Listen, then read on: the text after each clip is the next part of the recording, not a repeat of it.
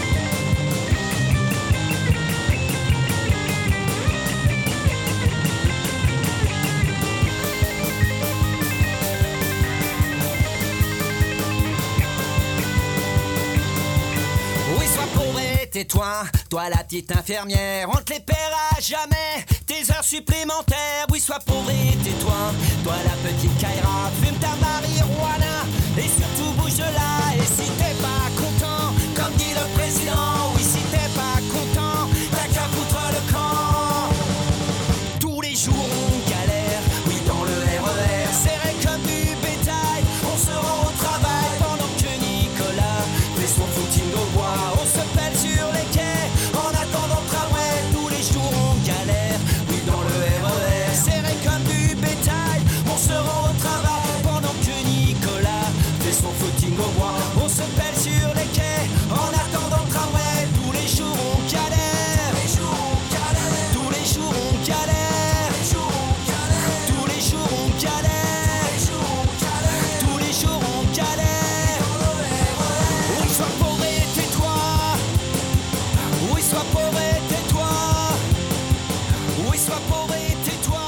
Eh bien bonjour à tous, nous sommes bien dans notre émission Les Mondes rêvés de Georges sur Cause Commune, la voie des possibles. Alors aujourd'hui nous allons inviter, nous avons comme invité Robin Cavagnou qui va pas tarder à nous rejoindre sur le plateau.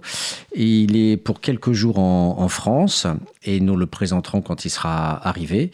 Il euh, a soutenu une thèse sur euh, les pauvres et les gens à la rue et hum, qui sont dans toutes sortes de petits boulots euh, de survie à Lima, au Pérou. Voilà. En attendant, je voudrais, euh, comme on a commencé à le faire euh, depuis le début de cette émission, rebondir sur l'actualité et essayer de proposer une sorte de sociologie euh, immédiate, à chaud, des, des petits événements, entre guillemets, de, de, de l'actualité, qui parfois, d'ailleurs, passent sous silence. Donc il faut que ça, c'est un, un lien avec la précarité, bien sûr, et ce lien est est immédiat dans la mesure où, où la partie est dans le tout. Et je vais euh, vous en donner euh, quelques exemples. Euh, voilà, donc le, le, premier, le premier exemple a trait à cette grande opposition, à cette grande tension dans la sociologie entre le, le structuralisme et ce que le Parti communiste appelait la dynastie des 300 familles. Alors je ne sais pas si vous vous souvenez de cette euh, théorie du Parti communiste des années 20-30 qui disait tout simplement qu'en fait le capitalisme euh, était dominé, euh, avant même qu'on parle de multinationales, par, euh, par euh, les 200 ou 300 familles. Euh, je me souviens plus de la tête du PC de l'époque, mais en tous les cas, voilà, c'est des, des expressions courantes. Et hum, il s'avère que c'est un grand casse-tête pour la science sociale parce que la plupart des chercheurs anonymisent les, ce qu'on appelle les enquêtés.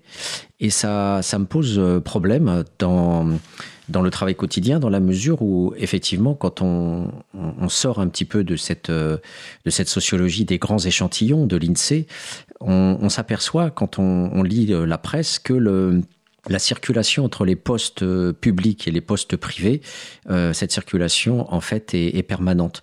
Alors j'ai sous la main, comme canard enchaîné n'est pas ma Bible, mais en tout cas le canard enchaîné est, toujours très précis dans, les, données qu'il produit. Alors on a l'homme du jour, pour moi ça serait Keller le secrétaire général de la présidence de la République, Alexis Keller. Alors lui, il est très intéressant parce que figurez-vous euh, qu'il est euh, embêté euh, par toutes sortes de garde-fous de la République. Et hum, il s'avère qu'il a demandé des autorisations pour travailler dans d'autres postes que les postes de l'État. Et récemment, il a demandé cette autorisation à la haute autorité pour la transparence de la vie publique euh, et la commission de déontologie. Et il s'avère que euh, euh, il a été débouté d'une de, ses demandes de, de, poste en 2014. Et là, on, se rend compte qu'en fait, il était tout simplement un rejeton d'une famille qui dirige MSC. Voilà, sa famille dirige MMC, le deuxième groupe de transport maritime mondial.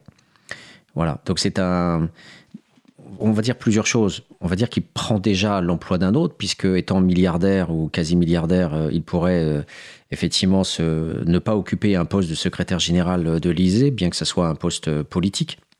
Il n'empêche que la plupart de, ces postes pourraient aussi être des postes de quasi-fonctionnaires et donc donner des emplois aux autres, déjà en termes de précarité et d'occupation des postes, de multipositionnalité, on pourrait dire, euh, euh, toucher des dividendes et puis en même temps occuper un poste public. Mais on sait que ce, cette façon de procéder est très courante dans, l'espace politique. On est maire, on est député, on peut être conseiller général, euh, sénateur, etc., etc.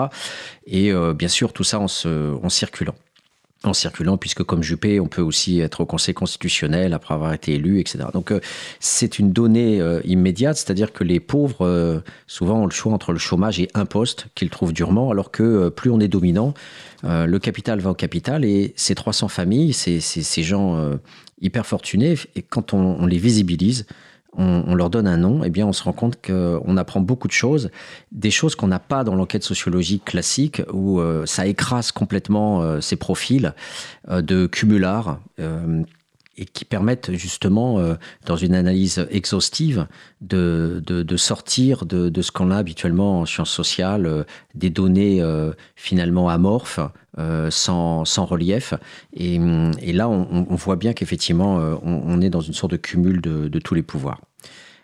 Alors j'en ai pas fini avec ces hommes politiques puisque euh, l'accès à ces postes, en fait, euh, que ça soit dans le pantouflage, c'est en passant, euh, comme Martine Aubry d'ailleurs, qui nous la joue gauche critique, mais qui au fond a aussi été euh, directrice de multinationales dans les périodes où elle n'était pas élue.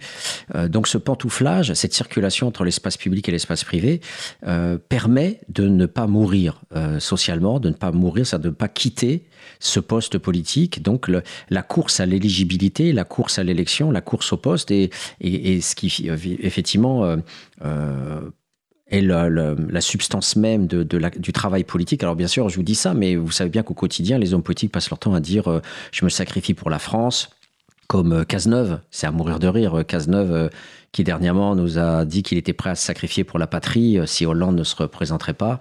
voilà, on a ce type de discours lénifiant, mensonger, hypocrite, fallacieux, qui consiste à toujours positionner l'homme politique comme étant au service de la nation, alors qu'il est avant tout au service de son intérêt. Et un des indicateurs de son intérêt, c'est justement le trafic des élections. Alors on a le cas de Philippe Bas et Jean Bizet, euh, qui, euh, au lieu de se mettre euh, leur nom sur la même liste et risquer qu'un des deux ne soit pas élu, et eh bien finalement on, produit deux listes. Voilà, donc ça c'est encore des, petites, des petites machinations, des, petits bidouillages qui, permettent effectivement donc de, pouvoir être réélu assez, assez facilement. Alors à l'opposé de, ces hommes politiques où le capital va au capital, on a les pauvres. Euh, et là aussi, on a des événements actuels très intéressants à, étudier. Vous savez qu'une de nos ministres ou secrétaires d'État a récemment dit qu'il fallait imposer euh, tous les revenus, donc y compris les revenus du RSA, euh, les, revenus, les minima sociaux. Alors c'est tout à fait intéressant parce qu'en fait, cette position, euh, même si elle a suscité des critiques, cette position est classique. C'est-à-dire on retrouve toujours euh, le bon pauvre et le mauvais pauvre tout en sachant que dans l'ensemble, le pauvre est un mauvais pauvre. Il est toujours suspecté d'être un feignant, il est toujours suspecté de ne pas rechercher du travail, et, de toutes les façons possibles, il s'agit de le, punir autant qu'on puisse. Alors là aussi, récemment, euh, je ne sais pas si vous êtes euh, au courant de, cet événement, mais il y a une, réforme de la, justice récemment euh, qui, est en lecture, euh, qui est en lecture à l'Assemblée nationale, qui a été adoptée le 19 février, où il n'y avait quasiment aucun député dans l'hémicycle, 31 hein, voix pour et 11 contre, qui en fait euh, voilà, a, permis de faire passer une, nouvelle façon de gérer les surendettés. Et, donc, en fait, quand vous aviez un endettement, vous pouviez toujours euh, passer par un juge, même si le juge qui se dit gardien des libertés est aussi un juge qui sanctionne et qui met en prison. Mais malgré tout, quand on avait des impayés, c'était toujours bien de faire tampon entre euh, le créancier et, vous comme débiteur. Donc ça permettait au moins parfois de passer devant un juge qui pouvait, euh, euh, après vérification du dossier, euh, soit effectivement délivrer une, injonction de, payer et vous aviez l'huissier sur la tête, soit de pouvoir aussi en partie annuler la dette ou l'étaler sur 20 ans, comme la plupart des, travailleurs sociaux le, gèrent au quotidien. Désormais, tout ça tombe à l'eau. il n'y aura plus de justice, ou sauf en cas de plainte, euh, mais dans ce cas-là, c'est le, le, débiteur qui devra euh, entamer cette, cette démarche. Elle n'est pas automatique, ça ne passe pas automatiquement par, euh, par la justice. Et en plus, ça passe par Internet. Donc, comme les pauvres, bien sûr, ne sont pas les premiers à être compétents sur, sur Internet, eh bien, vous pouvez imaginer cette détresse autour de l'obligation de, de devoir taper sur cette plateforme dématérialisée les plaintes, les doléances ou les, ou les griefs euh, contre, euh, contre votre créancier. Voilà. Donc euh, les salauds de pauvres, eh bien, vont devoir effectivement plus, plus rapidement passer à la casserole pour rembourser leur dette. Voilà. Donc c'est, vous voyez que d'un côté on a des hommes politiques, des appareils, des multinationales, etc. qui se, qui se protègent, qui ont des parapluies, qui ont des oreillers, qui ont des, des, des, confortables solutions de sortie. Et puis de l'autre côté, quand vous êtes pauvre, eh bien c'est le coup de matraque supplémentaire on ne va pas euh, vous faciliter euh, la résorption de vos dettes. Bien sûr, il y a des commissions de surendettement, mais malgré tout, euh, même s'il est même difficile d'être surendetté au Pérou, Robin vient de nous rejoindre sur le plateau, il, est, il est clair qu'on on ne s'amuse pas forcément à être, surendetté. Voilà. Donc on a, on a cette perspective structurale hein, que j'essayais de vous présenter en introduction à notre débat avec Robin, entre toutes ces facilitations euh, qui existent dans le monde des dominants et toutes ces complications qui existent dans le monde des, dominés. Euh, ces, toute cette lutte actuelle, notamment euh, Allez, on, va dire qu'on peut croire un petit peu Macron quand il lutte contre les jobs Kleenex et toute cette euh, violence qui nous vient des pays anglo-saxons euh, et notamment l'Angleterre extrêmement fort puisqu'on peut être salarié une heure ou deux heures. Euh, le voilà, le salariat part en éclat et on peut avoir une précarisation généralisée. voilà. Donc et en plus on est, euh, quand on est hors dehors de, ces, de, ce, de ce travail émietté, euh, à la journée ou à l'heure, on se retrouve avec des allocations euh, où on oblige le pauvre à avoir une activité. Voilà. et cette activité, effectivement, on pourra en rediscuter puisque c'est toute la configuration de la, du mauvais pauvre. cette activité est souvent un travail stupide qu'on va attribuer à la personne, donc nettoyer les espaces verts ou, ou, faire du, du, du gardiennage euh, voilà, donc plutôt que de centrer euh, l'essentiel de cette contrepartie sur la, formation. Euh, il y avait des travaux de Jean-François Lay, Numa Murard, de, Castel à une époque sur le RMI et sur le, le, volet insertion du RMI, qui montrait bien que la plupart du temps, les travailleurs sociaux n'arrivent jamais à trouver des formations intéressantes euh, pour, pour les gens et qui leur conviennent. Parce que la contrepartie, la violence supplémentaire qu'on a sur les pauvres, c'est que cette contrepartie, elle est imposée et que la personne n'a pas le choix souvent de son activité. De temps en temps, ça peut exister, bien sûr, toujours de temps en temps, mais c'est l'exception qui confirme la règle. Voilà. Donc je m'arrête là sur ce, petit coup de gueule euh, habituel autour de la sociologie de l'actualité. On, a de quoi faire euh, largement plusieurs émissions euh, par jour autour de, de de cette malversation qui existe autour de la précarité et de la pauvreté. Mais je pense qu'on a encore bien pire si jamais on regarde du côté de l'Amérique du Sud. Donc bonjour Robin. Bonjour Patrick. Voilà, donc Robin, on se connaît depuis des, années et, et, donc aujourd'hui, c'est avec un grand plaisir euh, que, que je t'accueille, parce que je sais que tu es là que pour quelques jours, tu repars euh, vite euh, au Pérou, ou en Bolivie, lundi. Lundi au Pérou. Tu repars au, au, mhm. Pérou. Donc là, tu, tu travailles à cheval entre le Pérou et la Bolivie ou tu alors principalement au Pérou, mais je maintiens des activités de recherche effectivement en Bolivie sur des thèmes qu'on va sans doute aborder euh, dans la suite de, l'émission. Voilà. Mais principalement au Pérou, dans des quartiers euh, populaires ou ce qu'on appelle en français des bidonvilles, euh, dans les zones périphériques de, Lima, la mmh. capitale du Pérou. Mmh. Alors, je vais te laisser te présenter parce que figure-toi que je voulais, euh, tu m'avais envoyé un petit peu des, des, documents de base pour pouvoir euh, euh, te présenter. Puis je voulais aussi un petit peu lire de manière plus fouillée un, article que tu as que tu as sorti sur les enfants en situation de rue. Donc on en reparlera. Je rebondirai sur ce que tu diras parce que tout simplement mon imprimante m'a fait défaut. Voilà. Donc ça, c'est très énervant quand on peut pas sortir les documents. Mais disons que Là aussi, c'est intéressant. Tu te définis à la fois comme euh, sociologue et démographe. Mhm. Donc, euh, ça serait intéressant que tu nous dises pourquoi. Euh, voilà, tu, tu, il y a quelques années, tu as obtenu ton, ton doctorat en études des sociétés latino-américaines à l'Institut des hautes études de l'Amérique latine. Ça se prononce comment? IAL IHEL. Ouais, vaut mieux dire mhm, toutes les lettres. Voilà, à Paris 3. Et, là, euh, Respect a été visiting scholar euh, en Californie. Donc ça, c'est, ça serait intéressant que tu nous en parles un petit peu de cette expérience de, voilà, de sociologue, parce qu'en fait, tu es quand même euh, quelqu'un qui voyage infiniment plus que moi. Et, et donc, du coup, tu as, as, ce rapport à, à l'altérité, aller en Bolivie, enfin au Pérou, après, tu as travaillé en Bolivie, mais voilà. Et puis aux, États-Unis, c'est intéressant que tu puisses nous dire aussi ton ressenti par rapport à ça, comment tu as, vécu euh, le, rapport à l'installation dans un pays, ce qui n'est pas la même chose que travailler dans son propre pays où on a des repères et, voilà. Donc ça, c'est. J'aimerais bien qu'on commence aussi par rapport à, ces dimensions-là. Et hum, donc, tu es actuellement professeur au, au département de sciences sociales. Alors, pardonne mon accent, de la Pontificia Universidad Católica del Pérou. C'est très bien.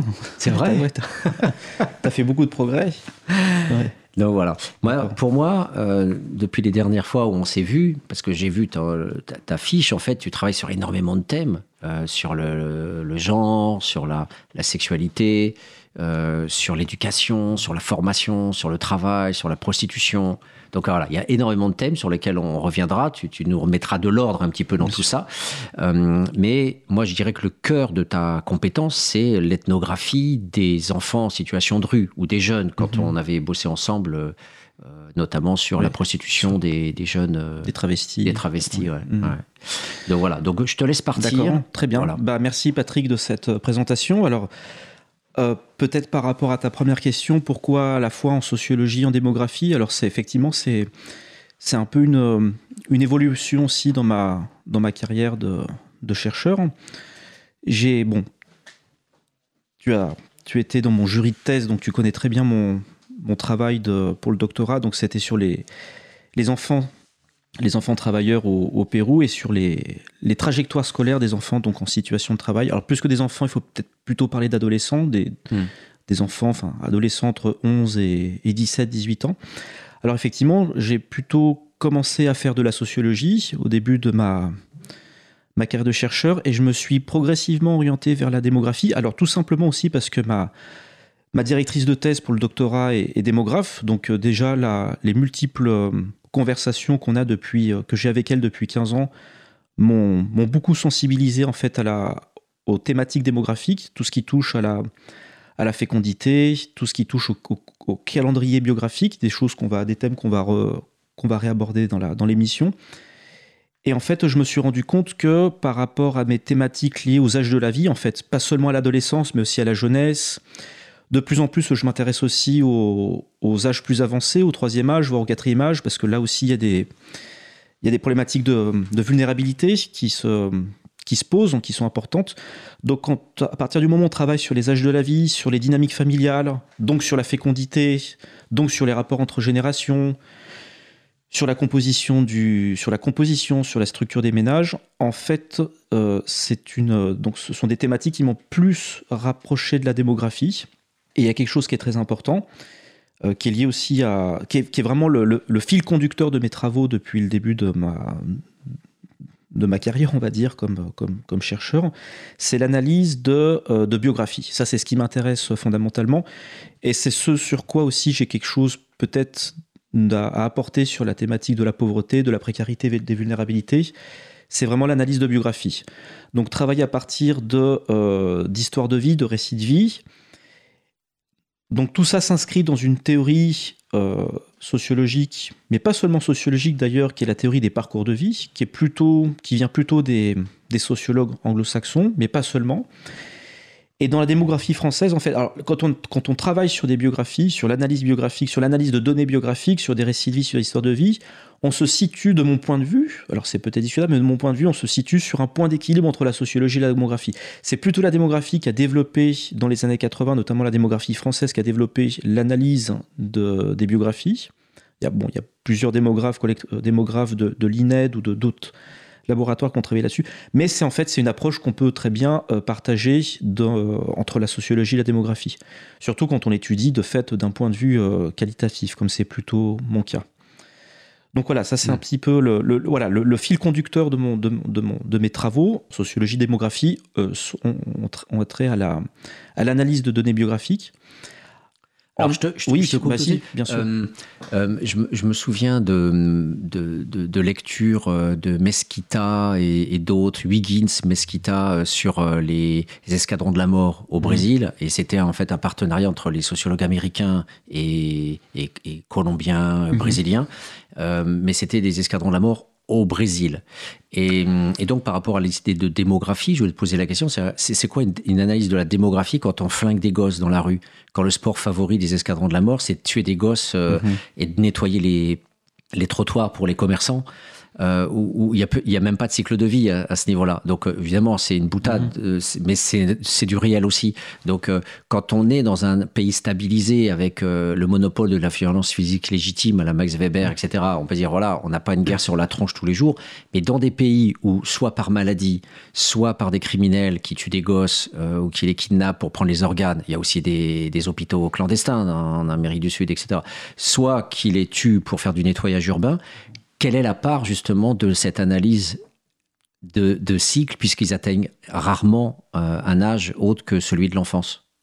Bah, c'est là où justement où la démographie a certaines limites par rapport à des, problématiques aussi euh, qu'on ne peut pas aborder finalement d'un autre point de vue que celui de par l'ethnographie, en tout cas d'un point de vue quantitatif, qualitatif, pardon. Donc, euh, alors ça c'est bon, c'est des, thèmes qui sont extrêmement difficiles à, aborder comme ceux qu'on a travaillé ensemble il y a une, dizaine d'années sur la prostitution travestie.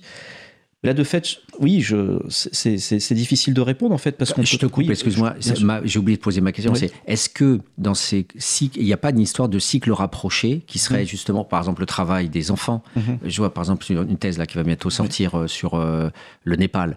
Bah, les gosses travaillent très tôt. Ils, vont ramasser, ils vont être indépendants très tôt. Donc, ils deviennent adultes dans, dans ce qu'on appellerait l'enfance, etc. Mm. C'est ça ma question. Est-ce qu'il n'y a pas des, par rapport à la notion de jeunesse ou de, de ce qu'on appelle, parce qu'ils sont enfants mm-hmm. euh, des rues en situation de rue ou du coup, l'adultéité les rattrape peut-être à 3 ou 4 ans. Exactement. Alors c'est pour ça que c'est très intéressant de travailler sur les âges de la vie, parce que on, peut étudier les transitions entre les âges, et les transitions entre les âges sont très dépendantes entre les contextes sociaux et culturels. Et effectivement, alors je vais tout de suite en venir à la, problématique des, enfants en situation de rue où j'ai travaillé à La Paz en Bolivie, à l'Alto, enfin La Paz et l'Alto. Si on demande aux enfants comment ils se considèrent eux-mêmes, en fait, euh, très peu vont répondre qu'ils se voient comme enfants. Ils sont déjà dans des responsabilités au moins de jeunes, voire d'adultes, alors qu'ils peuvent avoir 9, enfin un peu plus, 10, 11, 12 ans. Voilà. Donc en fait, effectivement, il y a, quelque chose qui est très intéressant quand on travaille sur les âges de la vie, c'est la construction des âges. Être enfant est très différent entre les pays, bien entendu, est très différent à travers l'histoire. Bon, il y a beaucoup de travaux, les travaux de Philippe Ariès notamment là-dessus, qui sont bien connus mais également dans un même pays, mais même dans une même ville comme Lima, être enfant entre les classes moyennes supérieures, entre la petite bourgeoisie, et être enfant dans des secteurs populaires, voire très pauvres, effectivement, c'est voilà. Donc là, je parle de l'enfance, mais on peut très bien aussi appliquer les mêmes euh, les mêmes réflexions sur la jeunesse. À partir de quand on passe de euh, de l'enfance à la jeunesse et de la jeunesse à l'âge adulte, voire dans certains cas, comme on passe directement, et ça c'est un peu plus dans les sociétés traditionnelles, comme on passe directement de l'enfance à l'âge adulte. Voilà. Donc la, jeunesse est plutôt une catégorie émergente qui est liée un peu à la, modernité, au sentiment d'individualité aussi, à l'individualité, à l'émergence de l'individu. Mais euh, effectivement, cette question des transitions est très importante. Et en plus de ça, c'est le statut de chaque âge de la vie dans l'organisation des familles, notamment dans des contextes de, de pauvreté, de grande précarité, qui sont intéressants. La responsabilité qu'est-ce qu'être enfant dans une famille très pauvre, euh, quels sont le, statut de l'enfant et ses responsabilités pour, euh, pour participer aux stratégies famille. Bon, ça, c'est voilà. Je te propose de répondre dans quelques instants. On va faire une, brève pause musicale. Commune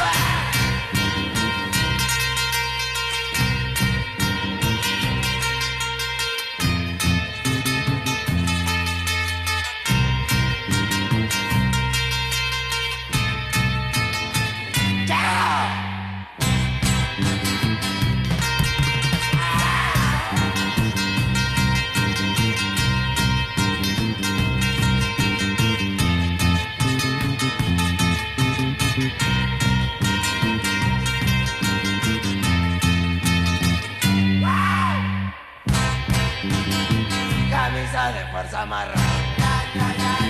Cama los hospitales. Caja de zapatos sin abrir. Pata romper e incendiar. Caramelo chocolate. Cuatro aviones y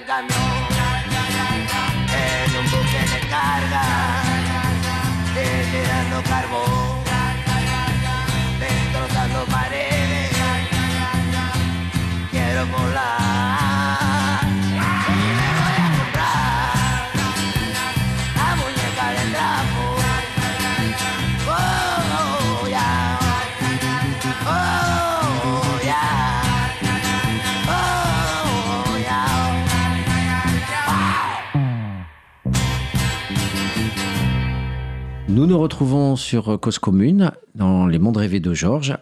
Notre invité aujourd'hui, c'est Robin Cavagnou, euh, sociologue et démographe. Donc, euh, il vient de présenter un petit peu sa, double casquette, puisque travaillant sur euh, des cycles de vie, des parcours, des biographies, finalement, on se retrouve avec un individu qui traverse les âges et c'est le domaine d'excellence de la démographie de, de pouvoir euh, nous, produire des données sur euh, ces différentes périodes de la vie.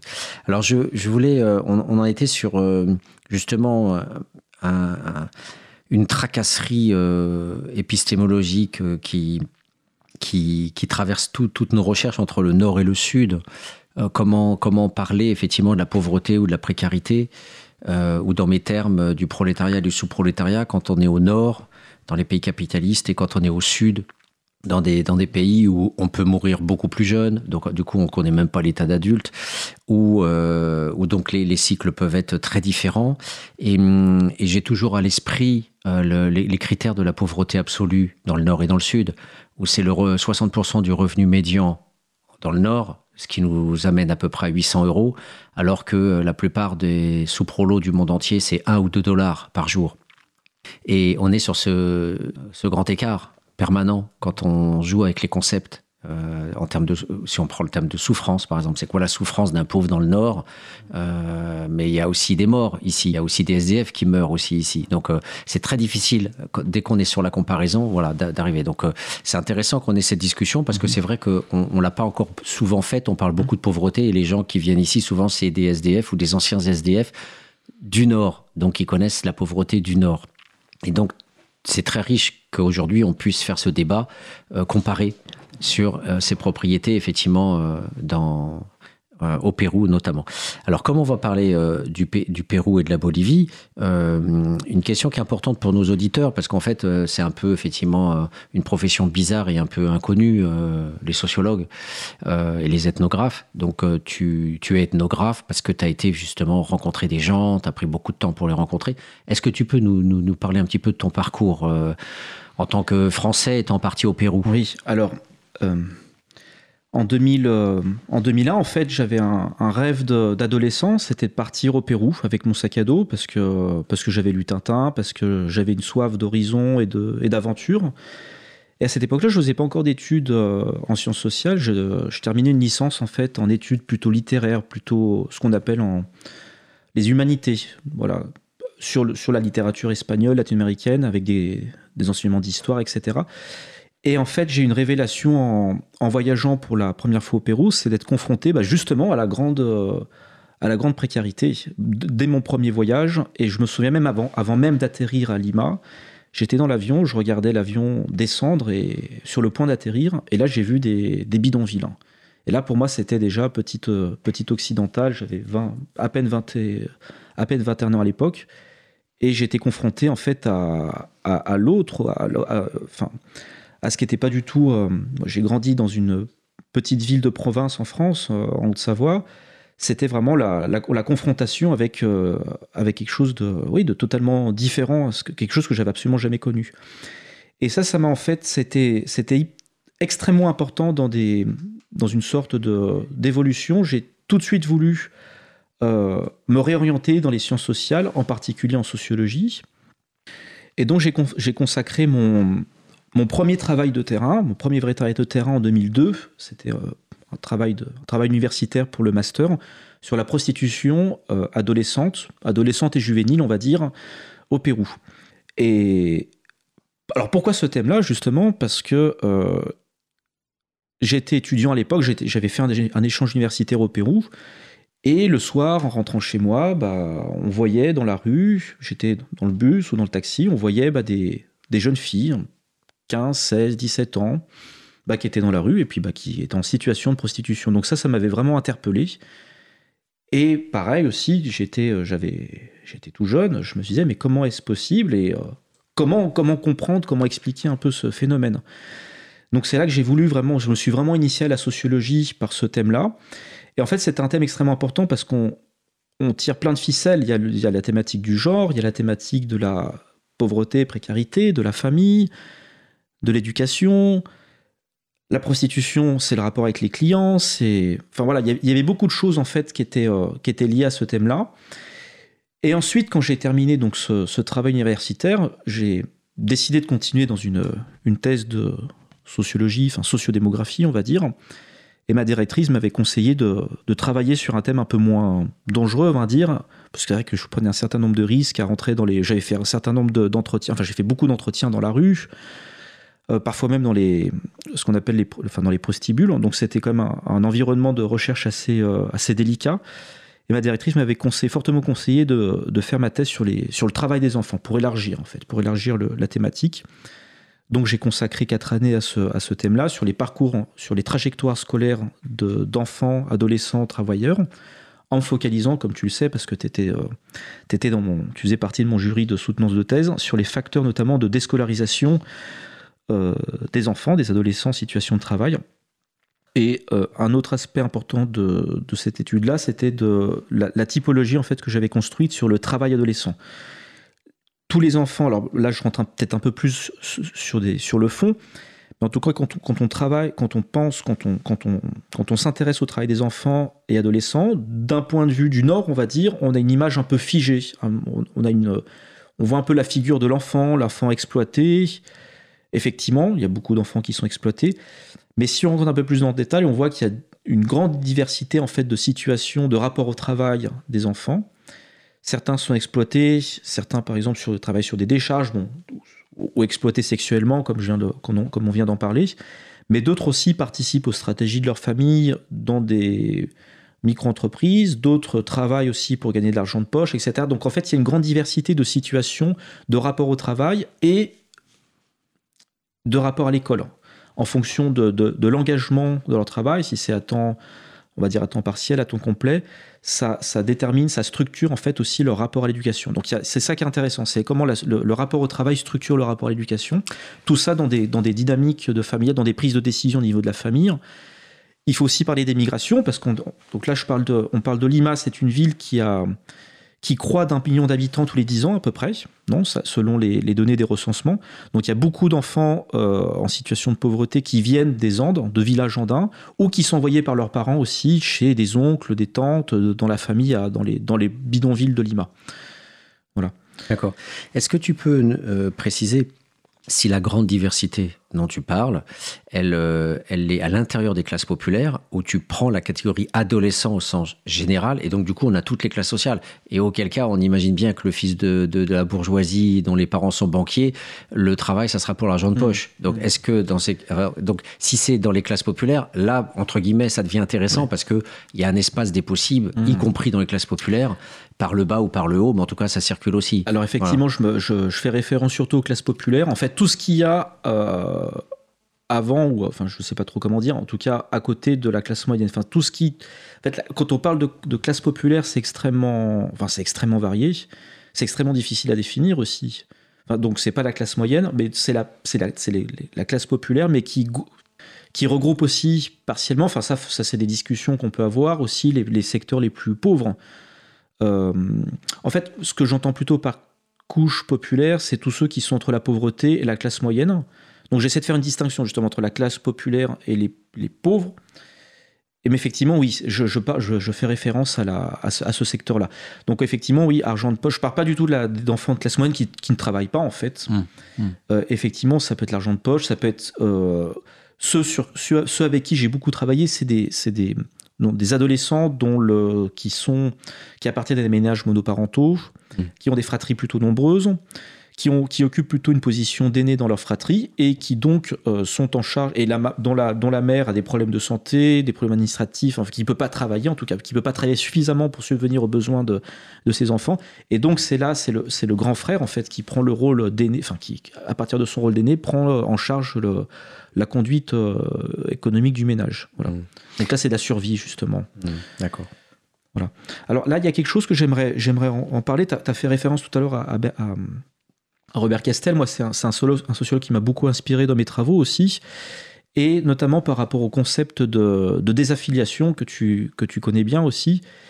Et ça, ça me semble extrêmement intéressant parce qu'en fait, ça nous, ça, nous, ça nous ancre justement dans une approche plutôt, plutôt biographique, plutôt dynamique, plutôt dans une sociologie en mouvement, où en fait, ce qui nous intéresse, c'est de voir comment les, les individus, pris dans des, dans des, dans des espaces collectifs, la famille, la communauté, etc. Comment, comment, comment ces individus aussi développent certaines stratégies au fil du temps, comment ces stratégies évoluent, comment leur, euh, là on parle d'enfants, d'adolescents, comment leur rapport à l'école, comment leur rapport à travail évolue aussi au fil des, au fil des âges. Donc la désaffiliation, ça, ça me semble un, un, concept euh, donc de la sociologie de Robert Castel extrêmement euh, extrêmement riche d'un point de vue analytique pour pouvoir analyser justement ces parcours de vie d'enfants en situation de grande précarité. Mais en même temps, quelle est la pertinence de, ce concept de désaffiliation? Parce que pour Castel, c'est la, la, déstructuration du salariat après ce qu'on a appelé faussement les Trente Glorieuses, puisque c'est vraiment une idéologie. Euh, de, de, de, de l'ensemble de la classe politique. Mmh. Hein, mais ça, c'est pas le thème. Euh, donc, déstructuration du salariat à peu près stable pendant quelques années. Alors que là-bas, la grande propriété du Sud, c'est qu'il n'y a pas de salariat la plupart du temps et que l'ensemble des emplois sont des emplois à la journée ou à la semaine ou, qui se négocient avec un, fournisseur d'emploi. Euh, par exemple, sur le Brésil, j'avais fait un papier sur le Brésil avec deux étudiants brésiliens euh, qui me disaient que officiellement c'est 50%, mais en pratique c'est 90% des emplois qui sont des emplois euh, informels. Informels, oui. bien sûr. Oui. Il a existé. Le Pérou a traversé une crise, euh, une crise sociale et économique extrêmement profonde dans les années 80, ce qu'on appelle, bon, pas seulement au Pérou, d'ailleurs, dans la plupart des pays d'Amérique latine, on appelle cette période la, décennie perdue. Et euh, donc là, c'est une décennie en fait euh, où l'hyperinflation est extrêmement importante et qui a débouché sur la mise en place de politiques néolibérales. Bon, dans, le cas de ça, c'était au tout début des années 90, dans le cas du Pérou, du du président Alberto Fujimori dans les années, au début des années 90. Donc il y a une destruction du peu de salariat qui existait. Mais surtout quand euh, je parle de désaffiliation, je trouve que ce qui... Alors, d'après la sociologie de Robert Castel, c'est surtout là, et ce qui m'intéresse beaucoup, c'est la disparition progressive, l'affaiblissement progressif des différents supports, et je mets l'accent sur ce mot-là, des différents supports qui, euh, qui permettent de maintenir un enfant, une famille à flot. Et cet, affaiblissement, voire cette disparition des différents supports, un par un, donc c'est comme des filets en fait, non? C'est comme des filets qui, se percent, euh, mène vers des situations de, grande, grande précarité, d'exclusion. Et le, concept de désaffiliation, justement, euh, retrace cette dynamique, tout ce parcours, cet enchaînement d'événements, de, de, de perte de, de, support qui, euh, qui mènent les, les, enfants vers des situations de, survie, comme je l'ai étudié dans le cas des, des, enfants qui travaillent et qui ne vont plus à l'école. Alors qu'est-ce qui restait encore comme support dans ces familles euh, déjà euh, hyper fragilisées par des migrations de la campagne vers les bidonvilles de la ville, vers la prostitution, la réduction à la prostitution des filles ou même des garçons, puisque tu as travaillé sur mhm. aussi la prostitution des garçons. Donc c'était quoi ces bah, supports Finalement, le dernier euh, support qui leur reste, c'est bah, le travail, euh, le travail dans la rue, le travail informel, ce dont tu, ce que tu hmm. évoquais. C'est en dernier, en dernier instant, en dernier recours, qu'est-ce qui reste? Bah, il reste, euh, il reste, il reste ces activités qui relèvent de l'informalité, qui relèvent de l'économie de survie. Et, et, qui bien entendu vont à l'encontre de, de tous leurs droits, de tout leur, leur bien-être le, plus, le plus élémentaire. Et, euh, et dans le cas notamment bah, d'un thème qui m'a beaucoup intéressé sur la prostitution, et le, bah, le, thème qui nous avait fait aussi euh, mettre en contact, qui était sur la prostitution des travestis dans le sud de Lima, mmh. là c'est le capital corporel en fait, qui est, le mmh. dernier, euh, qui est, le, qui est la, dernière ressource disponible pour pouvoir survivre. Alors après, avec des cas aussi de transformation du corps, tu te souviens par rapport aux, aux, aux implants, aux, aux enfin tout un ensemble de, d'implants et de, de, silicone qui est introduit dans le corps pour pouvoir avoir des, certaines formes qui attirent les, clients, etc. Donc là, c'est vraiment le capital culturel comme, comme dernier recours. Est-ce que tu as vu des choses euh, différentes quand tu as étudié après la, Bolivie? Est-ce qu'il y a des, voilà, des variations entre les deux pays? Alors dans le cas de Bolivie, je me suis plutôt, euh, je me suis plutôt intéressé aux enfants et jeunes en situation de rue. Donc là, c'était beaucoup plus sur des bons, pareil, avec une approche biographique, euh, des enfants qui avaient connu des situations de violence domestique. Et là, j'ai beaucoup plus été confronté que dans le cas du Pérou. Alors après, je ne sais pas du tout si c'est statistiquement représentatif, mais en tout cas, le thème de l'alcoolisme euh, dans les Andes était beaucoup plus, euh, beaucoup plus important. oui, puis beaucoup de violence, de la violence, de la violence répétitive, de la consommation de la part des enfants. Alors, je ne sais pas si on peut parler d'enfants, justement, parce qu'eux-mêmes ne se reconnaissent plus comme enfants. Mais en tout cas, ces, jeunes euh, consommaient beaucoup d'alcool dans la rue, entre eux. Également d'autres substances euh, comme de la colle, par exemple, hein, les enfants qui sniffent de la colle ou, euh, d'autres substances.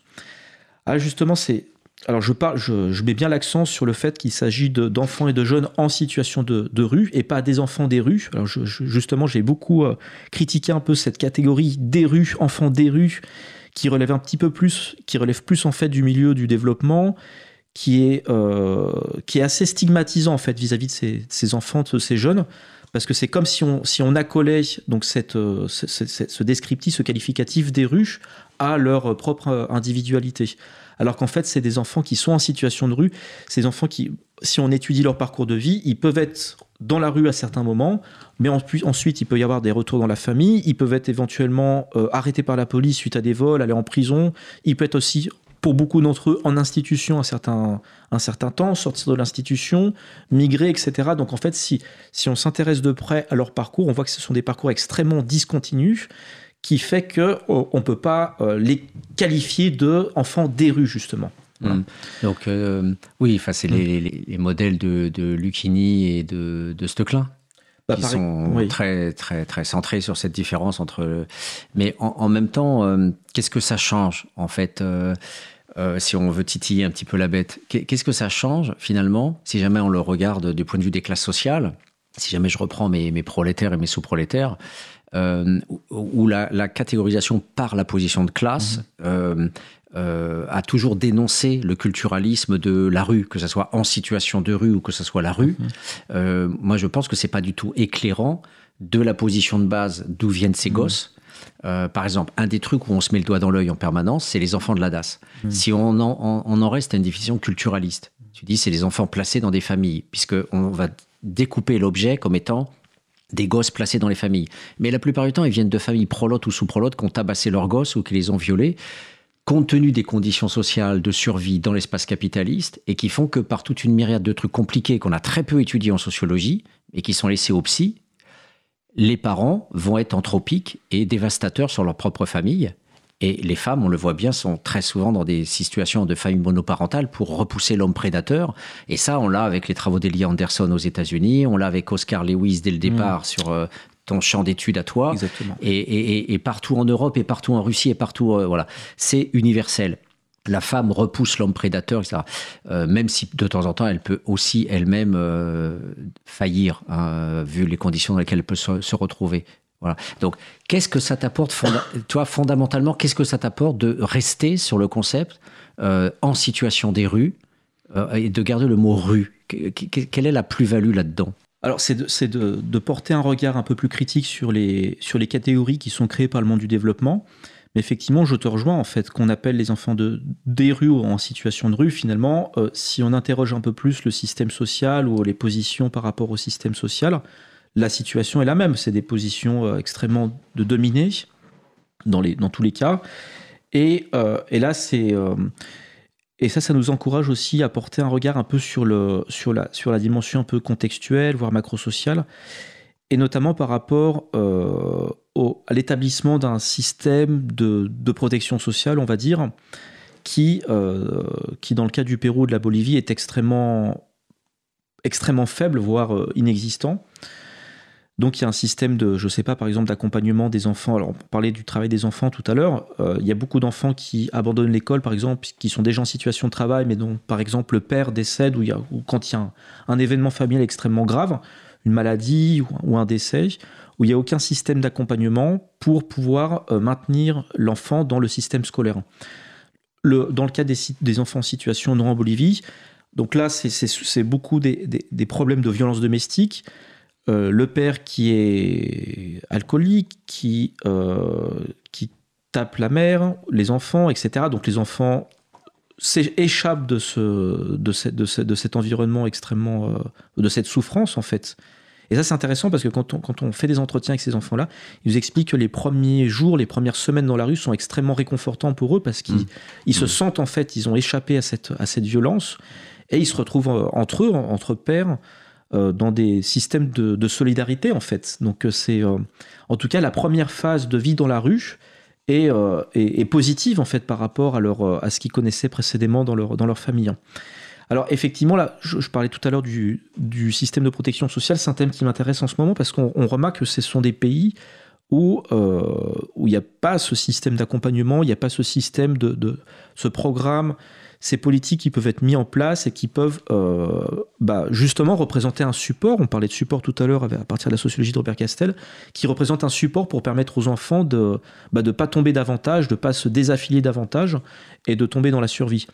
Donc là, en fait, bah, qu'est-ce qui se passe? Et ça, c'est très intéressant sur le cas des pays euh, d'Amérique latine, en fait, en général, et en particulier au Pérou en Bolivie, c'est que ce sont les ONG qui ont, pris le relais depuis les années, euh, bah, depuis justement cette période des années 80. Mmh. Voilà. Alors là, juste, et là, c'est pour ça aussi que c'est euh, euh, ça, c'est tout un autre, un autre champ d'études, mais qui est intéressant parce que les, ONG aussi, en tout cas certaines d'entre elles, ont tout intérêt à, bah, sont aussi dans des questions de survie finalement, et font en sorte que les réalités n'évoluent pas toujours en fait. Donc, euh, bon, j'étais, euh, j'étais témoin de certains cas aussi où, où effectivement c'était pas forcément dans l'intérêt de, de certaines structures de présenter des résultats positifs parce que ça, bah, ça coupait les, les financements et ça, ça, ça, ça enlevait toute justification à poursuivre leurs activités. Alors il y a aussi des associations qui font un travail absolument formidable aussi. Mmh, Bien hein. sûr. Là, c'est extrêmement. Là, c'est pareil. On est vraiment dans un espace, euh, Mm. dans, un, dans un champ extrêmement euh, hétérogène aussi. On va y revenir dans quelques instants. On va faire encore une fois une petite pause musicale.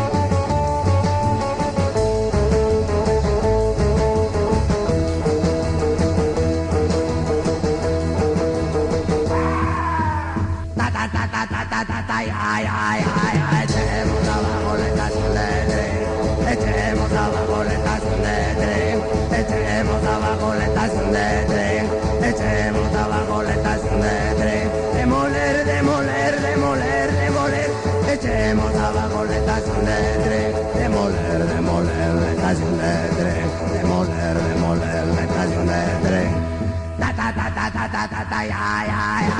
Nos gusta volar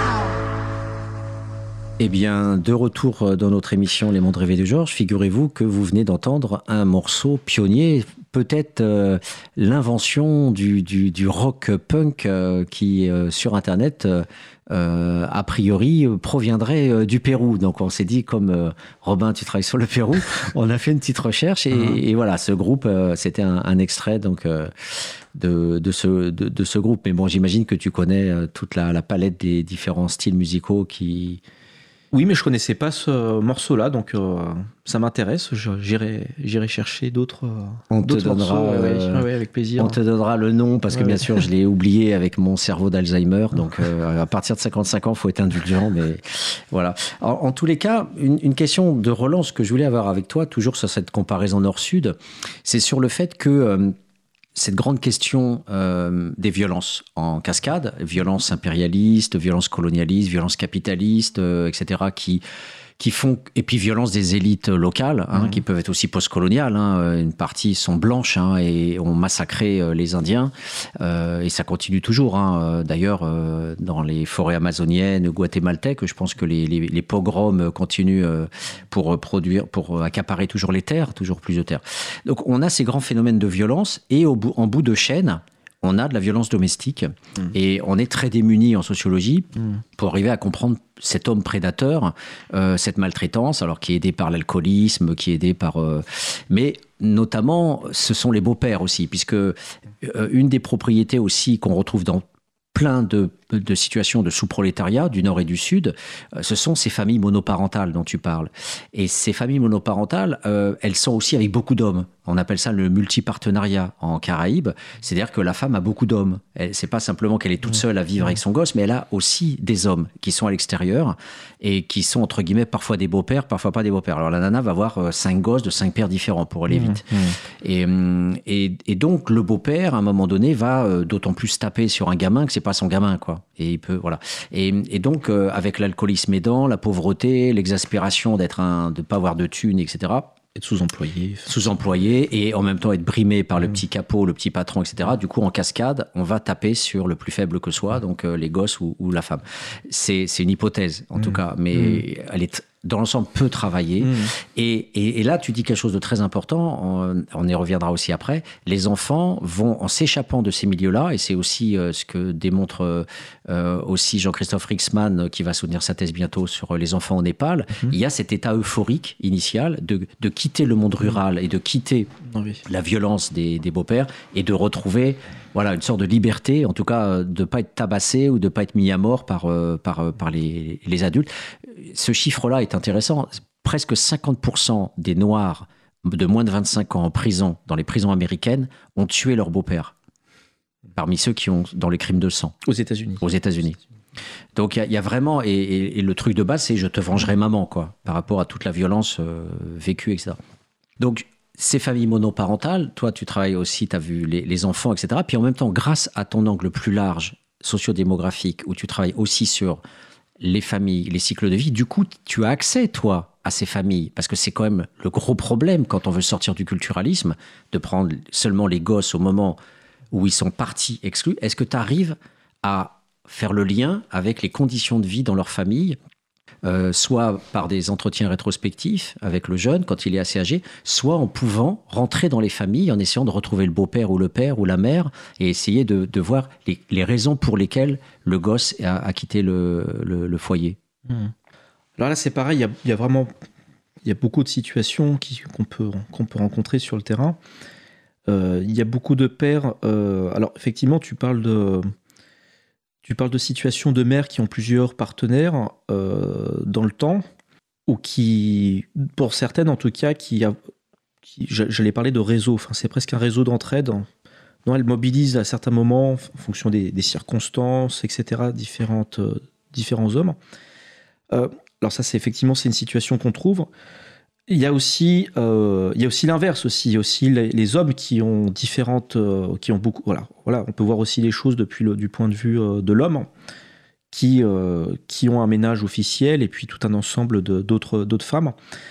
Et là, effectivement, on a des on a des enfants qui bon qui souffrent beaucoup de beaucoup de ça, qui comme je disais tout à l'heure, qui se retrouvent dans des responsabilités aussi euh, très tôt, des 12-13 ans, des responsabilités bah, d'adultes en fait, hein, alors qu'ils sont encore dans l'adolescence.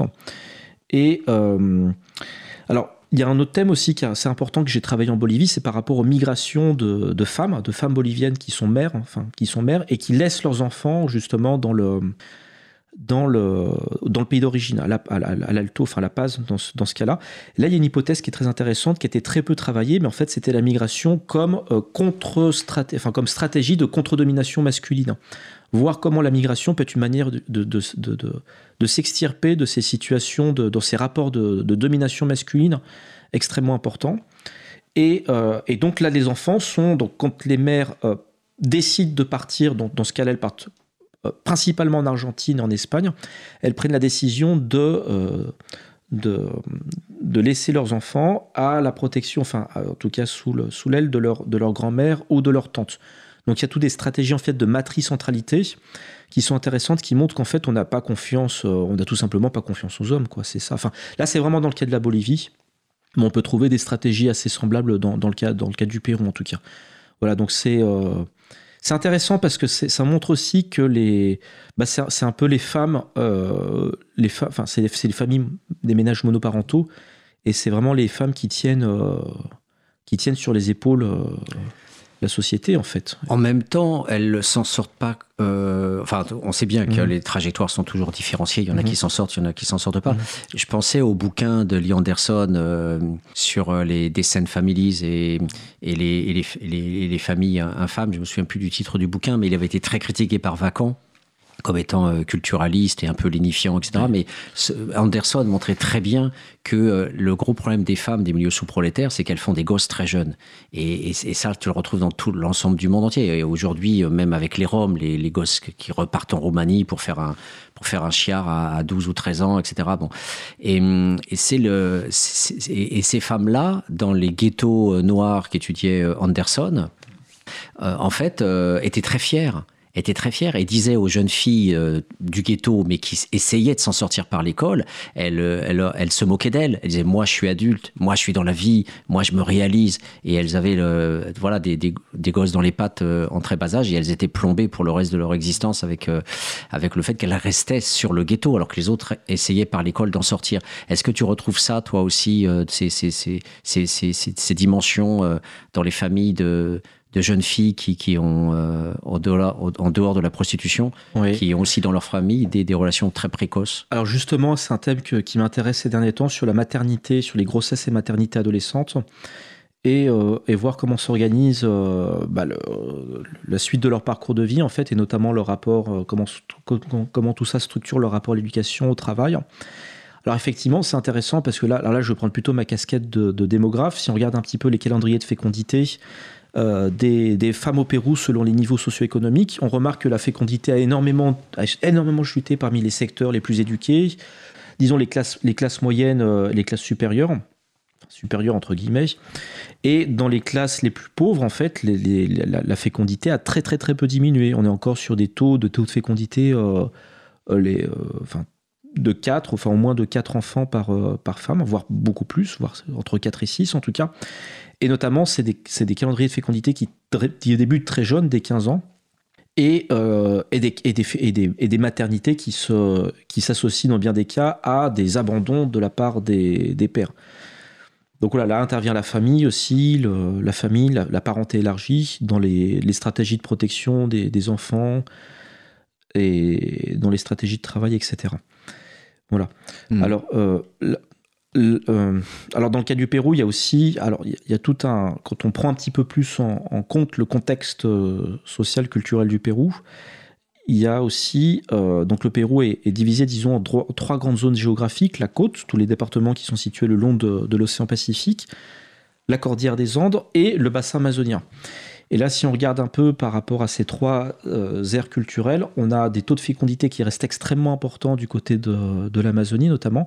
Si on prend en compte les, variables euh, Amazonie plus extrême pauvreté, on est au-delà de 6 euh, à 7 enfants par femme avec des calendriers qui, qui débutent mmh. très, très très jeunes. Voilà.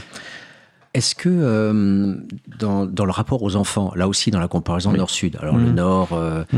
euh, maintenant on regarde dans les parcs, tu mmh. vois, quand tu as l'impression que la vie s'est arrêtée, quoi. Tous les, parents, les grands-parents s'occupent du, du, gamin, ils sont là à prendre en photo, il va s'approcher du, lac de Vincennes, où là j'étais à Marseille, du, du, parc Borelli, tu as, 50 personnes autour du gosse, on a l'impression que le monde entier tourne et chavire autour du gamin, etc. À l'opposé, euh, les travaux de Nancy Shepherd Hughes sur les plantations brésiliennes, les femmes death without weeping, uh-huh. donc on laisse mourir les enfants. Voilà, et donc elle a été très accusée. Euh, elle, a, on elle, a été voilà un peu même traînée dans la boue, même quand elle faisait son travail en Irlande sur la schizophrénie dans les familles euh, paysannes très pauvres, etc. donc on accuse toujours le sociologue de montrer du doigt, alors qu'en fait nous au contraire on essaye de dire voilà ce que le social est capable de faire. Et donc, euh, voilà, on, a cette situation désespérée que sans camp de concentration et sans nazis, qui demandaient de manière perverse aux femmes, choisis l'enfant que tu veux laisser en vie, ces femmes font elles-mêmes ce choix du nécessaire, de l'ultra nécessaire, de laisser vivre ou de laisser mourir, comme disait Foucault, et de le faire réellement. On n'est plus dans la métaphore là. Donc, est-ce que euh, toi, tu as, tu as vu ça, ces situations de, tellement désespérées parce qu'il n'y a pas de contraception ou elle est mal faite, etc. Ou voilà, la fille se retrouve avec 4-5 gosses qu'elle peut pas forcément nourrir parce que les ONG peuvent pas sauver tout le monde. Et donc, du coup, est-ce que tu as assisté aussi à ces phénomènes de... Dans des, certains cas extrêmement marginaux et rares, mais effectivement, j'ai des souvenirs d'entretien dans des... notamment dans des familles... Euh, qui travaillent du recyclage de déchets, donc qui travaillent sur les décharges dans le, dans le nord de l'image. Je me souviens de familles de, familles de ménages monoparentaux avec la mère qui était avec 7, 8, 9 enfants. Et là encore la même, la même configuration où le frère aîné prend le rôle bah, de pourvoyeur économique dans la famille, alors dans des conditions extrêmement, euh, extrêmement précaires et dominées. Non, travailler sur des décharges ou sur des camions en fait qui récoltent les décharges dans la ville et qui ensuite euh, se charge de, de, trier les déchets entre le, carton, etc. Puis de revendre ces, ces, déchets triés à des usines. Donc là, effectivement, ouais, je me souviens de, situations où il y avait des enfants qui étaient vraiment euh, quasiment, quasiment à l'abandon, on va dire. Oui. Mais c'est extrêmement rare. Dans ce cas-là, est-ce qu'il y a un réseau Par exemple, euh, Nancy elle-même, Nancy Shepherd elle-même, avait pris un des enfants qui était en train de, de mourir, qui était laissé à l'abandon, et elle disait qu'en fait, bon, si elle n'avait pas été là, il y a des femmes, pas, pas, toujours, pas tout le temps, mais parfois il y a des femmes qui ont un droit de prise de l'enfant, et ça circule comme ça entre les différentes femmes. Effectivement. Là, il y, a, il, y a deux, il y a deux situations qui peuvent se présenter. Il y a soit les réseaux d'entraide au sein du quartier, il y a des, très bien des voisines qui, peuvent, euh, qui ont des relations privilégiées avec la mère, qui peuvent prendre en charge ses enfants, quand il n'y a pas d'ONG, disons. Et l'autre cas, c'est quand euh, les enfants circulent, effectivement, c'est un thème qui est, très intéressant, qu'on étudie surtout par rapport à la circulation d'enfants entre les, villages andins et, la capitale, Lima, mais aussi effectivement dans ces situations-là, des enfants qui peuvent partir chez des oncles, des tantes, etc. C'est assez je veux pas non plus surreprésenter mm. ces situations-là, mais je les ai rencontrées, c'est vrai. Ce qui est très intéressant sur le cas du Pérou, qui est un pays qui est extrêmement fragmenté d'un point de vue social, c'est ce que tu viens d'évoquer, c'est-à-dire qu'on a dans des classes moyennes, on a ce, statut de l'enfant, où effectivement, bah, on a euh, plein de personnes qui sont à sa, qui, le protègent ou qui euh, il y, y, a vraiment un statut de l'enfant dans les classes moyennes, notamment dans les classes moyennes, qui a énormément évolué euh, ces, dernières années. Et puis à l'opposé, bah, les situations que je viens d'évoquer, ou des enfants qui sont, euh, bah oui, qui sont à l'abandon, oui. oui. Hmm. Donc on a toute cette palette-là de situations et, ces mm. extrêmes-là dans un même espace euh, mm. urbain en fait. Alors en, reprenant le terme de survie, euh, est-ce que tu peux nous donner des illustrations de jeunes? Parce que là on insiste sur le côté négatif, l'alcoolisme, la colle. Donc euh, j'imagine que la colle, bien sûr, c'est mm. plus accessible que l'alcool ou la drogue, ça c'est ce qui est Donc du coup, donc, mais tu me diras si je me trompe ou, pourquoi il y a cet usage plus systématique en Amérique du Sud de la colle, mais on le retrouve aussi au Népal. Hein, euh, mmh. voilà. Euh, mais surtout, ce qui serait intéressant de voir, c'est sans, sans angélisme et sans euh, populisme, est-ce que tu peux nous décrire aussi des situations où la survie urbaine est possible, où il peut éventuellement y avoir des, des systèmes d'entraide entre jeunes ou des formes d'économie informelle qui tiennent Voilà, est-ce qu'il y a des, des, choses finalement qui, qui, qui, marchent quoi? Alors dans le cas du Pérou, il y a une expérience, des expériences qui sont extrêmement intéressantes, qui datent déjà des années 70 en fait, qui sont les syndicats d'enfants travailleurs. Voilà. Ce sont donc, euh, en fait, ça, c'est des, ce sont des mouvements, euh, des organisations qui, euh, qui ont été créées par la jeunesse, la jeunesse chrétienne dans les années 1974, exactement dans le cas du Pérou, qui sont très liées à la théorie de la libération. Mmh et qui, euh, bon, qui, existent encore jusqu'à aujourd'hui et qui sont vraiment des, organisations extrêmement intéressantes à étudier par rapport au système de, de, de, solidarité, de solidarité intragénérationnelle entre enfants, entre adolescents et également d'adultes qui, qui, qui, qui, proposent des formations, certaines formations à, aux enfants dans des, euh, dans des emplois qui, qui puissent être socialement valorisés. Boulangerie, par exemple, enfin différentes euh, voilà. Donc ça, c'est une expérience très intéressante qu'on trouve aussi en Bolivie, qu'on trouve dans d'autres pays d'Amérique latine et qui, euh, voilà, qui, est, assez, qui est assez surprenante quand on, quand, par rapport à nos, à nos conceptions de l'enfance qu'on peut avoir au Nord, où on oppose radicalement l'enfance au, travail. Là aussi, on est dans des cinq d'enfants travailleurs, dans des, donc dans des constructions socioculturelles de l'enfance qui, euh, qui, dans certaines circonstances et dans certaines conditions, euh, légitime et naturalise, disons, le rapport entre enfance et, travail. Mais ça marche comment quand l'enfant commence à grandir dans le syndicat et qu'il dépasse par exemple 20 ans, il est exclu du syndicat Alors il sort du. Alors après, il devient formateur en fait. Il, garde un rôle dans le, dans le syndicat. Il est plus, bien, entendu plus considéré comme enfant travailleur, mais il garde un rôle comme euh, un peu. Euh, un grand frère. tuteur, et grand mm. frère, exactement, oui. Voilà. Mm. Eh bien, notre dernière pause musicale avant de reprendre euh, notre discussion.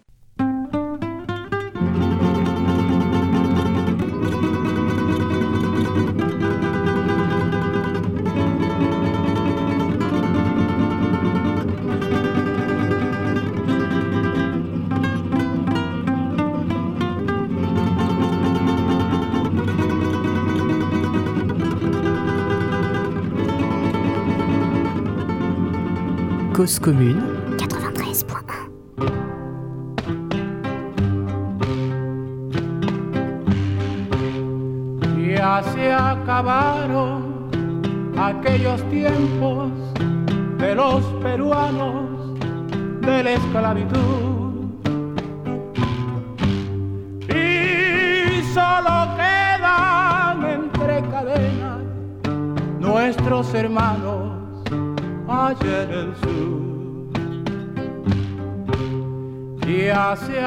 Baba.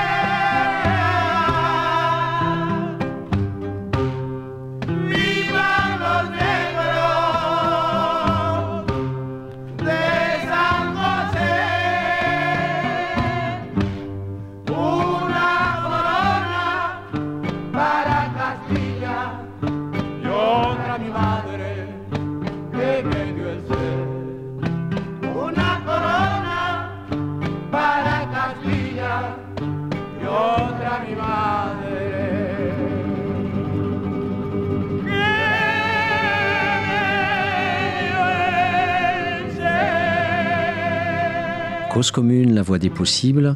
Alors, Les mondes rêvés de Georges, encore une fois, on en est loin, puisque le, titre, hein, c'est le titre du bouquin et qui, qui, donne à voir effectivement une des logiques de survie euh, du sous-prolétaire, euh, se construire un monde meilleur. Donc c'est pour ça aussi que je te demandais, est-ce que les enfants peuvent se construire un, un monde meilleur? Donc effectivement, euh, il y a ce phénomène tout à fait euh, inconnu ici en, dans le Nord, en Europe, euh, des syndicats d'en- d'enfants travailleurs. Donc c'est c'est c'est- c'est vraiment euh, tout à fait intéressant. Moi, j'étais plutôt parti sur l'idée de, de sortes de groupes, euh, moitié gang, euh, moitié euh, groupe communautaire autour de la récupération de bouteilles en plastique ou de canettes, tu vois, le nettoyage urbain, par exemple, est- Mmh. qu'on retrouve euh, avec les enfants des rues en Chine, comme, euh, comme un peu partout au Caire, par Mmh. exemple. Voilà. Et, et donc, dans, ce, dans ces syndicats, justement, quelle est la part quelle est la part des autres? Quelle est par, exemple la part des ONG que, proposent les ONG qui bossent là-bas euh, au Bolivie ou au Pérou? Justement, c'est une question euh, assez importante, c'est que euh, toutes les ONG ne sont pas alignées, n'ont pas toutes les mêmes, le même discours et le même positionnement par rapport à ces thématiques d'enfants en situation de rue, enfin surtout par rapport au travail des enfants. C'est vraiment une question qui divise, euh, qui divise parce qu'il y a des... Alors, on a effectivement ces syndicats, ces, organisations d'enfants travailleurs, on a aussi des ONG qui, qui, qui soutiennent ces mouvements-là, qui sont très liés aussi à, enfin qui sont historiquement très liés à la théorie de la libération, donc plutôt disons la, la gauche, la gauche catholique, on va dire qui est très présente euh, en, en- en Amérique latine, enfin en tout cas dans les pays andins. Et on a aussi, on a également des, on a également des ONG qui sont plus proches des positions du Bureau international du travail, qui sont financées par euh, par lui, euh, qui ont une position très radicale en fait sur l'abolition du travail des enfants. Euh, des ONG qui, peut-être même dans les années 70-80, étaient assez proches en fait de ces syndicats d'enfants travailleurs, mais qui, du fait de la, la plus grande influence, la plus grande importance de présence aussi de, ces, de ces organisations plutôt liées au- à l'ONU, en fait, ont, euh, euh, ont eu un discours qui, ont, euh, qui a énormément évolué et qui ont aujourd'hui une position totalement contre le travail des enfants. Alors le travail des enfants, faut, faut vraiment... Là, c'est pareil. Bon, c'est, on, en a un petit peu parlé tout à l'heure. Il faut, il faut vraiment déconstruire un peu le phénomène et voir toutes ces, toutes ces variations et toute sa, et toute son hétérogénéité. On a des enfants qui travaillent dans le cadre. On a une grande majorité en fait des enfants qui travaillent dans le, dans des formes d'activité familiale et qui- tout ça ne posant pas forcément, enfin, ne posant pas problème à leur euh, continuité euh, dans l'école en tout cas. Et puis à l'opposé, on a des enfants qui bah, qui sont totalement exploités sur le marché du travail. Alors en fait, plus que le travail, euh, là je m'éloigne un tout petit peu de la question des ONG, mais on y reviendra après. Le travail, en fait, c'est un peu comme la pointe de l'iceberg. C'est le, travail des enfants, c'est la pointe de l'iceberg. Si on veut bien comprendre euh, le travail, le type de travail, leur, euh, leur, leur rapport au travail, il faut prendre en compte toute la dynamique familiale, la composition de la famille, enfin ce qu'on a un petit peu évolué, ce qu'on a un petit peu évoqué tout à l'heure sur la structure du ménage, la composition de la fratrie, ça c'est quelque chose, c'est une variable qu'on a assez tendance à ne pas prendre beaucoup en compte. La structure de la fratrie, euh, À la- savoir, ça veut dire quoi? Bah, le, le- le- le rang, le sexe et le rang en fait de, de chacun, euh, de chaque, de chaque membre de, de la fratrie, ça détermine beaucoup de, beaucoup de choses en termes de responsabilité, de statut, etc. Est-ce qu'on peut dire que dans une fratrie où il y a par exemple 10 frères, il y a plus de chances de s'en sortir que quand tu as deux frères, en termes de capital corporel ou guerrier les plus jeunes ont plus de chances de s'en sortir a priori. Les plus jeunes ont plus. Dans, dans ces cas-là, c'est c'est intéressant parce que les, les- les grands se sacrifient entre guillemets, enfin sacrifient leur, euh, leur, euh, leur scolarité pour travailler et pour permettre aux, à leurs frères et leur- à leurs frères cadets de, euh, de terminer le- l'école avec l'espoir que le fait de terminer le collège et éventuellement de faire des études universitaires ou techniques puisse leur permettre aussi à eux de pouvoir s'en sortir sur le plus long terme. Donc il y a, il y a une espèce Mm. de, il y a un sentiment un peu de, il y a un sens un peu de sacrifice. Mm. Voilà, mais toutes ces dynamiques-là, en fait, sont généralement assez peu prises en compte par les ONG, enfin, en tout cas, certaines d'entre elles. Je ne veux pas avoir un, un, discours un, peu euh, homogénéisant sur les ONG, parce que là, c'est pareil, on a, chaque ONG a un peu ses, ses propres logiques, sa, ses propres, sa propre expérience et euh, ses aspects positifs et négatifs. Mais, euh, mais souvent, le, parcours, le parcours des enfants est assez peu pris en compte. On prend le moment, un moment, au, mo- au moment, moment T, en fait, au moment où le- le- l'enfant est en situation de rue, où l'enfant est exploité, mais on, prend peu en compte euh, son, passé. Est-ce que euh, euh, y a des propriétés du Sud encore une fois, par rapport à, ce- à cette notion de travail, si on rentre dans le détail du travail ou de placement? Alors, je vais m'expliquer. Compte tenu de ces migrations où tu as des, des, des, bidonvilles colossaux, euh, je, quand on voit les données euh, planétaires qui sont données par André Corten ou Mike Davis, planète bidonville, etc., où on voit que presque la moitié de l'humanité vit dans des bidonvilles euh, et, et, bien plus dans les années à venir. Donc on se demande, mais comment le marché du travail, si on reprend cette catégorie des économies, ce qui est horrible, comment ce marché du travail euh, peut-il euh, avaler finalement tout, tout, tout ce prolétariat euh, flottant qui, qui, qui, ne trouve pas de boulot, si ce n'est des, des, petits boulots? Alors on a vu qu'il y a la prostitution, effectivement, le prolétaire est du bétail pour la classe moyenne, et il peut être domestique aussi, mmh. ce qu'on avait avant le travail industriel, mmh. les, les, fortes proportions de domesticité. Est-ce qu'on retrouve ça, par exemple, dans, dans les pays du Sud? Est-ce qu'il y a ces enfants euh, sont, par exemple, on sait que les pays maghrébins, par exemple, euh, exploitent, y compris sexuellement, les, Somaliennes, les Éthiopiennes, etc., qui viennent comme domestiques, sans même parler des, petites maghrébines du rural qui arrivent en ville. Euh, tout, toutes ces femmes-là sont violées par les, les, les, familles, les pères, les oncles, les fils, etc. C'est une part cachée des mondes euh, maghrébins, arabes. Euh, voilà, le, le, cette mmh. exploitation à travers la domesticité. Alors, je cite notamment la, oui. la thèse d'Anne Lebris, qui est sociologue et démographe, sur euh, les filles mères en Tunisie, mais qui montre bien que toutes ces filles-là, euh, étant mmh. à l'origine domestique, sont après jetées des familles une fois qu'elles sont enceintes, et toute l'opprobre est jetée sur elles, pas sur euh, les mâles prédateurs, bien sûr, mais mmh. sur elles. Donc est-ce que d'une part domesticité, est-ce que tu retrouves ça sur des formes finalement euh, de débouchés euh, in extremis, on pourrait dire euh, Et est-ce que, comme je l'ai pu le remarquer aussi en Inde, au Népal, est-ce que euh, on, on, donne chaque famille donne un enfant à la religion, c'est-à-dire donne pour être moine par exemple, quasiment chaque famille paysanne quelque part s'en sort aussi en filant un gamin à l'ecclésial. Alors non, on n'a pas ce phénomène-là, mais ce que, tu, euh, ce, que tu, ce que tu présentes me fait beaucoup penser à un, phénomène qu'on connaît au Pérou, alors pas qu'au Pérou, mais aussi euh, en Équateur, ou Colombie depuis 2-3 euh, depuis ans, qui sont les migrations vénézuéliennes. Là, on a des phénomènes d'exploitation, donc par rapport à, tout ce qui se passe au, Venezuela ces derniers temps, il y a beaucoup de, beaucoup de Vénézuéliens qui ont migré en, en direction de la Colombie, l'Équateur et du Pérou. Et là, il y a beaucoup d'exploitations sur le marché du travail de Vénézuéliens qui sont, euh, bah, dont euh, les certains employeurs, employeurs péruviens profitent de, bah, profitent de cette main d'œuvre qui est un peu, euh, bah, voilà, qui est en situation presque pas de survie, mais pas loin, et qui, et qui n'hésite pas à les payer moins cher que, que, des, que, de, que la main d'œuvre péruvienne notamment. Et donc là, en fait, on retrouve on retrouve beaucoup de Vénézuéliennes dans des emplois domestiques, dans des emplois, même dans des. De ce que j'ai entendu dire dernièrement, dans des, beaucoup de, de, bah, de maisons closes, enfin de, tout ce qu'on appelle les salons de massage, les bains, turcs euh, au Pérou, qui en fait sont des, sont des façades et qui, euh, qui, qui, qui, abritent des, des prostibules. Et euh, donc, ça, c'est un, un, phénomène qui est assez intéressant. Voilà qu'on trouve, euh, qu'on a trouvé, enfin qu'on qu remarque. Euh, donc voilà, vraiment, une exploitation de, de migrants, euh, de migrants venant de, de, du Venezuela. Oui.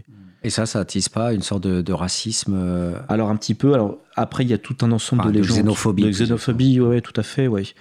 Euh, oui, de, de, la part de. Des Péruviens ou des Boliviens. Le, ouais. les, les, le, les, Péruviens ont tendance, enfin, notamment à Lima, euh, les, classes, euh, les classes dominantes, on va dire, ont, ont, ont quand même tendance à être fortement conservatrice euh, et à, à, rejeter tout ce qui vient de, de l'extérieur.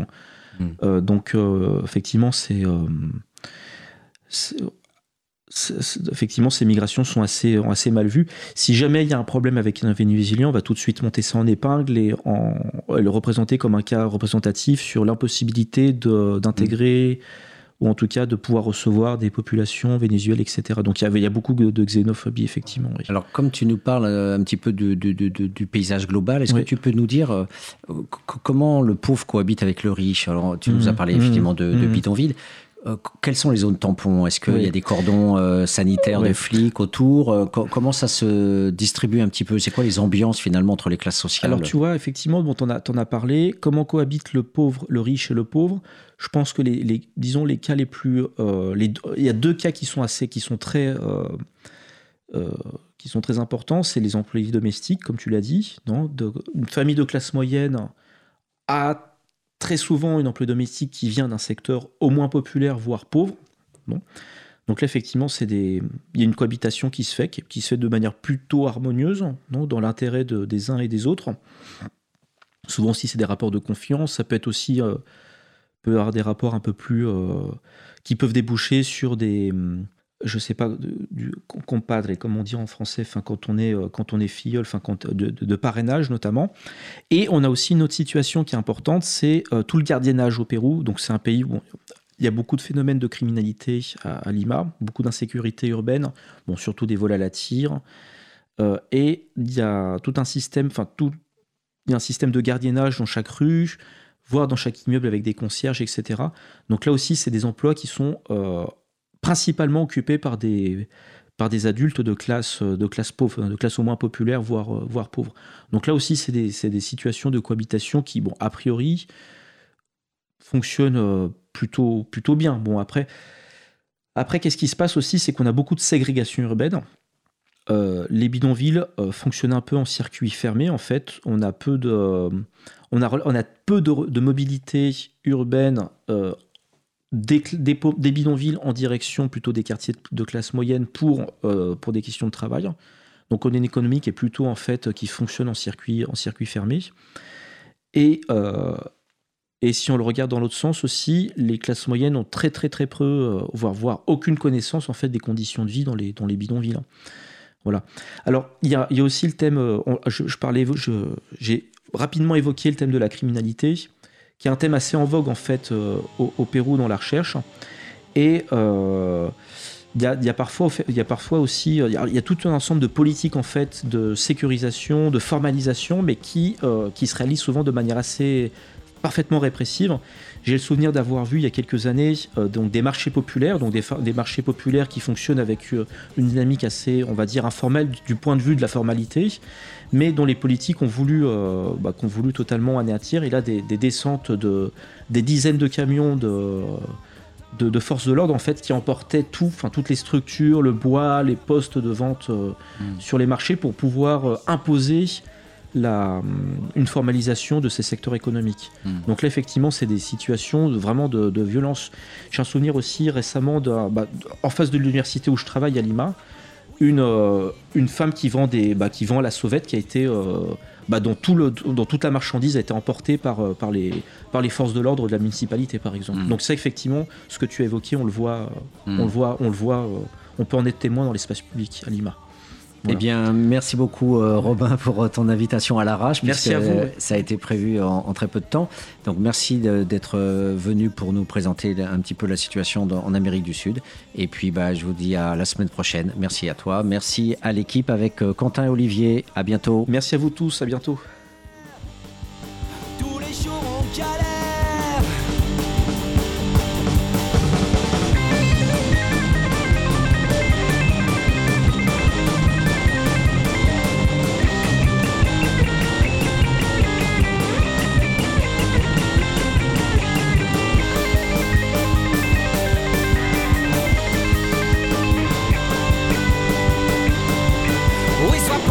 Tais-toi, toi la petite infirmière, on te les paiera jamais, tes heures supplémentaires. Oui, sois pauvre et tais-toi, toi la petite Kaira, fume ta marijuana et surtout bouge de là. Et si t'es pas content, comme dit le président, oui, si t'es pas content, t'as qu'à foutre le camp. Tous les jours on galère, oui dans le RER, serré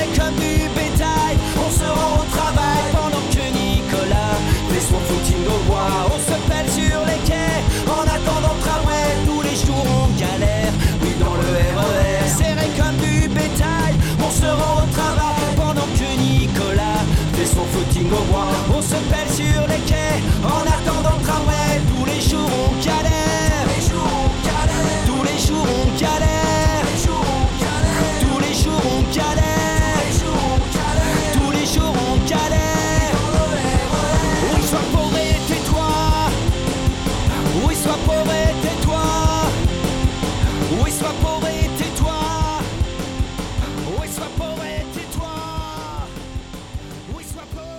Cause commune. Toutes nos émissions en libre écoute. Cause-commune.fm.